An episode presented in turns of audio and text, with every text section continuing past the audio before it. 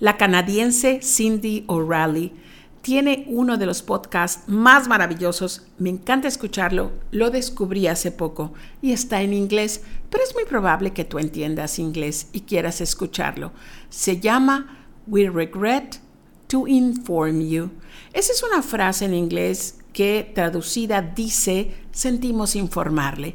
¿Y por qué se llama así el podcast? Porque cada vez que un producto o una audición o un proyecto recibe un rechazo, casi siempre las cartas comienzan con un sentimos informarle que no va a pasar este proyecto.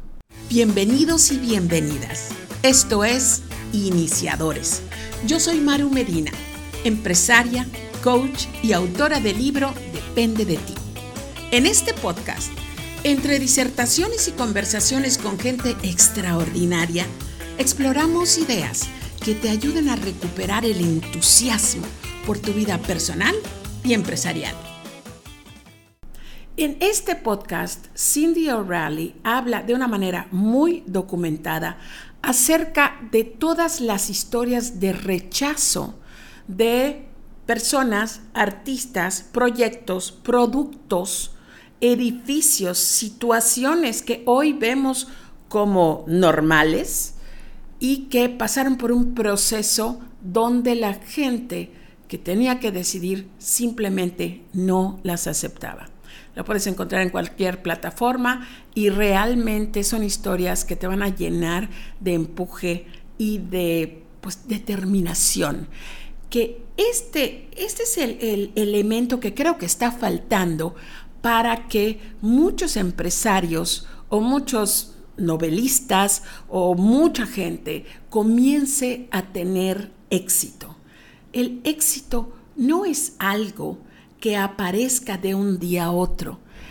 Tú puedes ver algo que tú estás consumiendo, algo que tiene fama, algo que tiene muchos aplausos, que tiene un premio, y puedes jurar que hay una historia detrás de muchos nos, de muchas puertas cerradas en mi andar como coach de negocios y sobre todo ayudando a dueños de empresas pequeñas, encuentro demasiada eh, con demasiada frecuencia esto, ¿no? Ya intentamos hacer esto, pero la gente simplemente no la acepta.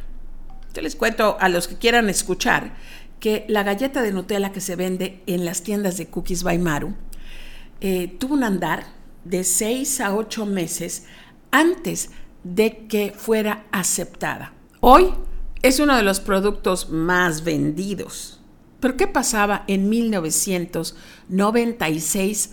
Que fue cuando ofrecimos por primera vez en las vitrinas de Cookies by la galleta de Nutella. Pues que hacía solamente tres años que había llegado al país. Yo la conocía porque mi marido nació en Alemania y los europeos la consumen desde hacía mucho tiempo. Y se me hacía un sabor glorioso esta pasta de chocolate con avellana.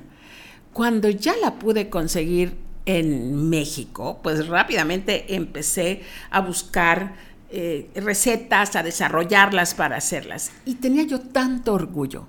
Y cuando las empezamos a poner, la gente simplemente no las quería consumir porque oían el nombre demasiado exótico, demasiado desconocido. Y cuando se acercaban y veían el pastelito cubierto de azúcar glass, nosotros eh, les explicamos, es una nueva galleta, y ellos preguntaban, ¿es una galleta de brownie? Porque el brownie o pastelito de chocolate sí era conocido. Y cuando llenos de orgullo explicábamos, eh, no, es, es, algo mucho más novedoso, es Nutella. La gente decía, ah, Nutella, no sé. Y simplemente no la compraba. Todos los días horneábamos galletas que terminábamos regalando, eh, dando a probar o por las noches venía todo el ejército de personas de intendencia de la plaza a recoger sus dotaciones de galletas de Nutella. Si después de tres semanas de haber ofrecido esto, yo me hubiera dado por vencida y hubiera dicho, no, no creo que nadie quiera esto, yo no tendría ahorita las ventas con ese producto que estoy teniendo. Y yo creo que esto es lo que hace la diferencia entre la gente que llega o que tiene éxito o que alcanza algo y los que simplemente pues no llegan a cumplir todas sus metas. Porque lo único que hay que hacer son dos cosas muy importantes. Una es comenzar y la otra es persistir.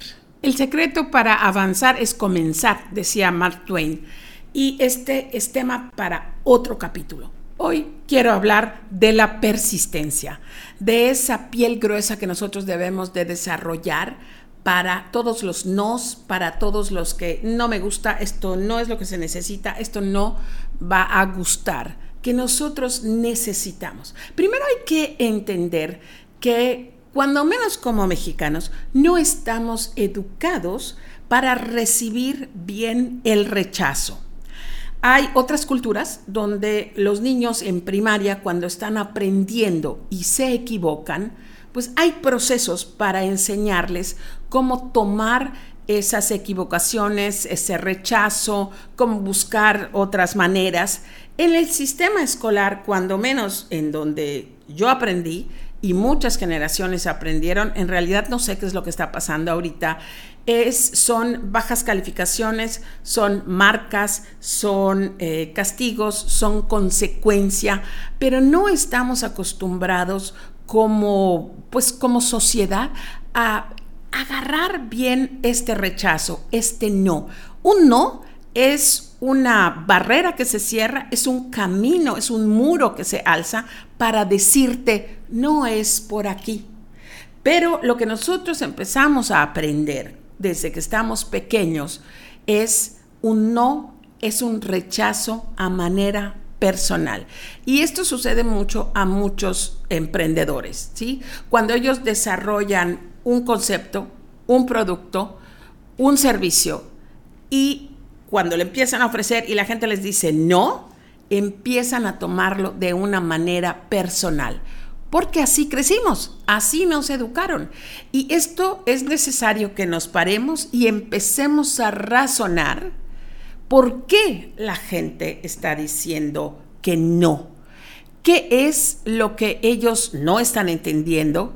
¿Qué es lo que nosotros no estamos comprendiendo? del producto o del servicio, no de nuestra persona. Tenemos que despegar todo este sentir de nuestro producto, de nuestros arreglos de flores, del libro que estamos escribiendo, de la tienda que estamos haciendo, de una manera personal. Hay muchísima información en un no.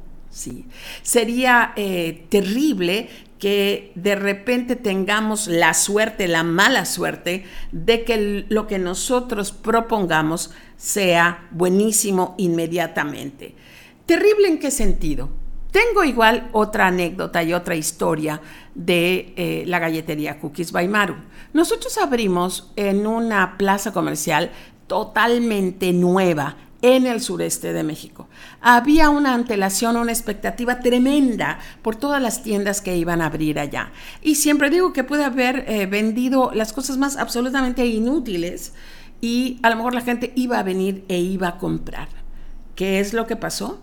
Que empecé a creer que todo lo que yo hacía, pues lo estaba haciendo bien y me estaba yendo bien porque eh, mis procesos, mis productos, mis paquetes, todas estaban bien por la aceptación inmediata de la gente. Pasaron los años y me di cuenta de que eso había sido un golpe de suerte tremendo que mucha gente no tiene. Mucha gente piensa que va a comenzar un servicio y que inmediatamente la gente va a hacer fila y va a hacer cola para adquirir ese servicio. La mayoría de los que abren un negocio o un servicio esperan esto. Y cuando la gente no se amontona a las puertas del negocio, empezamos a, a dudar y a pensar que algo está mal pero esta es la cosa más natural del mundo, que comencemos poco a poco. Lo que pasó en el nacimiento de mi galletería era antinatural. Eh, por la estructura, por la naturaleza, por el proyecto de lo que era la plaza, pues la gente empezó a venir de verdad en, en ejércitos. Pero ¿qué pasó cuando años después se anunció la apertura de cinco plazas nuevas en la ciudad de Mérida? Bueno, que entonces empecé a cuestionar si de verdad era yo tan chévere o ahora en las nuevas tiendas que ya nos estaba remolinando la gente para comprar, estaba yo haciendo algo mal. Por eso les digo que es mucho mejor cuando comienzas de poco en poco. Tuve esa historia, sí tuve esa historia de rechazo. Cuando yo le explicaba a la gente antes de 1994 que íbamos a abrir una tienda de galletas, pues muchísima gente no entendía el concepto, eh, no creía en el concepto, me veía con un poco de, no sé, como que de duda, ¿estás segura de lo que vas a hacer? ¿Qué más vas a vender? No se entiende, esto está segura que esto se va a vender. Y esto me lleva también a, a otra parte, ¿no? Nosotros tenemos que ser, para resistir este rechazo, tenemos que tener mucha fe, en nuestro proyecto y sobre todo estar muy atentos a nuestro instinto, honrar y respetar ese, esa intuición que nosotros tenemos. Yo sabía en el caso de la galletería que cualquier persona que obtiene y consume un producto recién horneado o recién salido de la cocción, llámese una tortilla, llámese un pie, llámese un bolillo o una galleta, em, es totalmente, universalmente aceptado.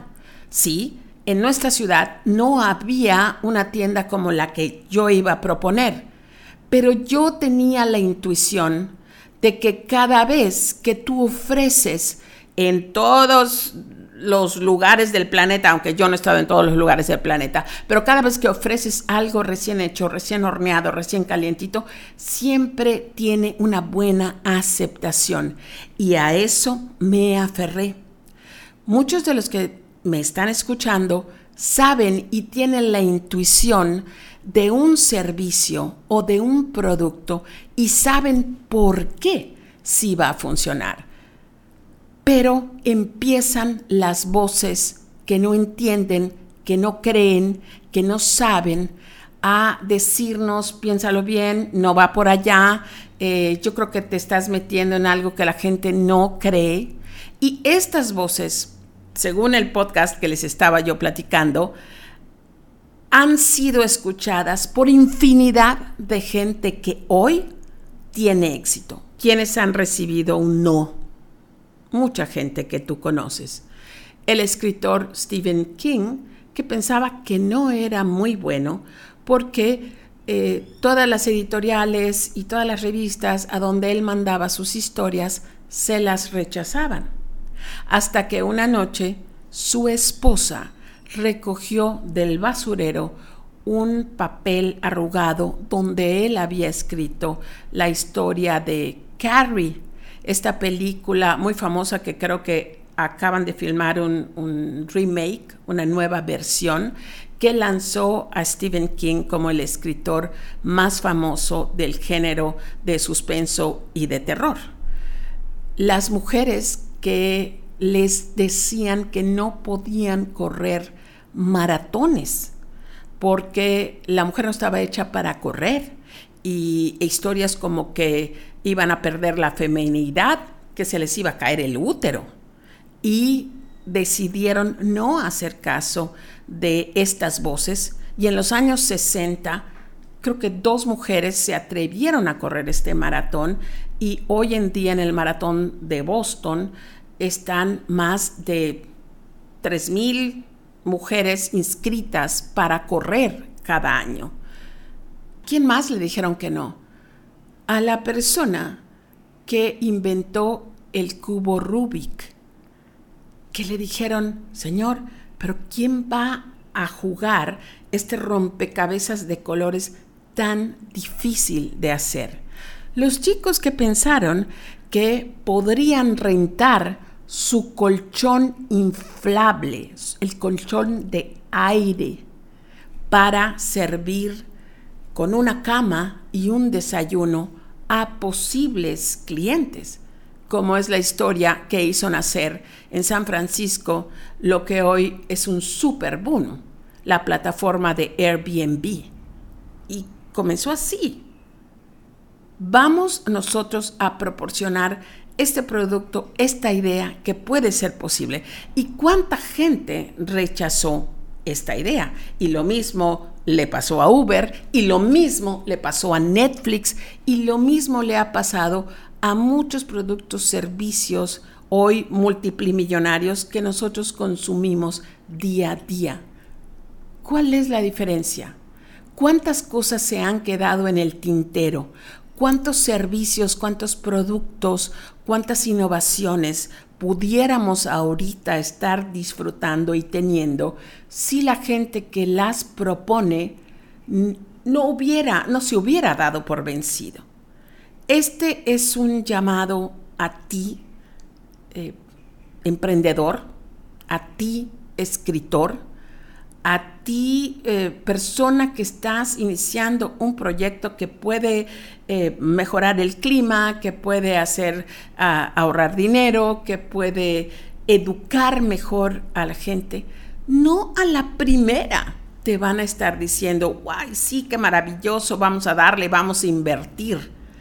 Todos hemos visto los programas de los, de los tiburones cuando vienen con ideas y que son rechazadas y después resulta que son un exitazo. Todos hemos visto aquellas personas que entran temblorosas y dudosas a hacer el casting de cantantes para eh, programas como El Mejor Talento de, de, México o de América y que los jueces les dicen, no, ¿sabes qué? Yo creo que esto que tú haces no le va a gustar a nadie. ¿Y qué pasa? Que dos años después ya son unas super estrellas. Y cuando tú te pones a investigar los talentos, pues sí, sí tienen talento, pero el talento mayor fue que no se dieron por vencidos. Tomás Alba Edison, el inventor más prolífico de Estados Unidos, siempre respondía cuando le preguntaban ¿cuáles han sido sus fracasos más notables? Él contestaba, yo no siento que hayan sido fracasos estas dos mil y tantas veces que yo intenté crear algo. Simplemente fueron dos mil y tantas veces lecciones para saber que no era por ahí. Fueron formas de aprender que esa no era la manera y que tenía yo que buscar otros caminos. Y así terminó con inventos magníficos como es el, foco eléctrico o el fonógrafo y decenas de cosas que nos trajo este señor a la humanidad. Pero la actitud que él tenía ante el rechazo era una actitud poco común. ¿Y qué pasaría si nosotros comenzamos a tener esta actitud ante el rechazo? Si nosotros, en vez de estar culpando a los posibles clientes porque no nos entienden, empezáramos a educar a los posibles clientes para que entiendan cuáles son estas bondades o estas circunstancias o cuáles son las frustraciones que nuestro producto puede eh, resolver. Pero si nosotros vamos armados, con, entusiasmados con las ideas y nos desinflamos ante el primer no, pues hay muchas ideas magníficas que se van a quedar fuera del tintero. ¿Ustedes creen que a Meryl Streep nunca le dijeron, no, no sirves como actriz, tienes nariz de gancho, tu cara nadie, son palabras textuales que le dijeron, con esa cara que tienes nadie te va a contratar. ¿Tú crees que no le dijeron en secundaria a Michael Jordan, nunca vas a poder jugar buen básquetbol? Y como esas, millones de historias que están documentadas, no solamente en el podcast que te digo, sino en cualquier lugar que, que tú puedas ver. Casi no hay historias, si es que existen, casi no hay, de alguien que tuvo una idea y la sacó así como estaba y la aceptó inmediatamente la gente. Y esto es algo que tenemos que tener conciencia. El camino del no, el camino de no lo entiendo, el camino de nadie va a comprar esto que tú quieres, es un camino que tenemos que recorrer. Es esa incomodidad a las que yo siempre les invito que debemos de atraer a nuestra vida, debemos de hacer amistad con esta manera incómoda, no grata de sentir. Pero esto es lo único que nos va a enseñar a mejorar, a dar un producto mejor, un servicio mejor, que va a seguir evolucionando con los nos y con las críticas. Esto es lo único que nos hace crecer de una manera más madura, más plena, más productiva, que dé mejores resultados. Entonces, esta era la plática de hoy, muy concisa, muy, eh, pero muy pertinente. ¿Qué idea estás ahorita dejando? ¿Cuál es la toalla que estás tirando y por qué? ¿Te estás tomando esta crítica como algo personal? No estás escuchando cuáles son las cosas que pudieras tú mejorar, cambiar, averiguar. No estás explicándole a la gente qué es este nuevo concepto, esta nueva innovación y por qué es buena. Yo te eh, invito a que empieces a averiguar cuáles son todas estas barreras y cómo puedes no ir alrededor de ellas, sino cómo puedes vencerlas, cómo puedes saltarlas, cómo puedes derrotarlas. Todo ese callo que tú vayas adquiriendo en el camino te va a servir.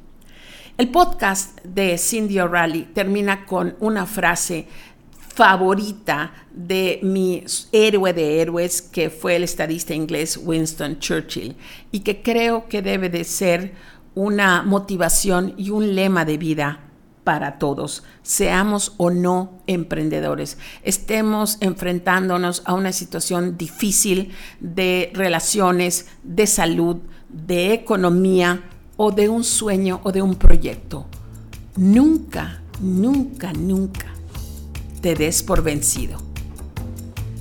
Si te gustó el capítulo de hoy y encontraste ideas de valor, compártelo, dale like, suscríbete sigue todas nuestras redes. Y si haces esto, es probable que galletas recién horneadas lleguen hasta la puerta de tu casa.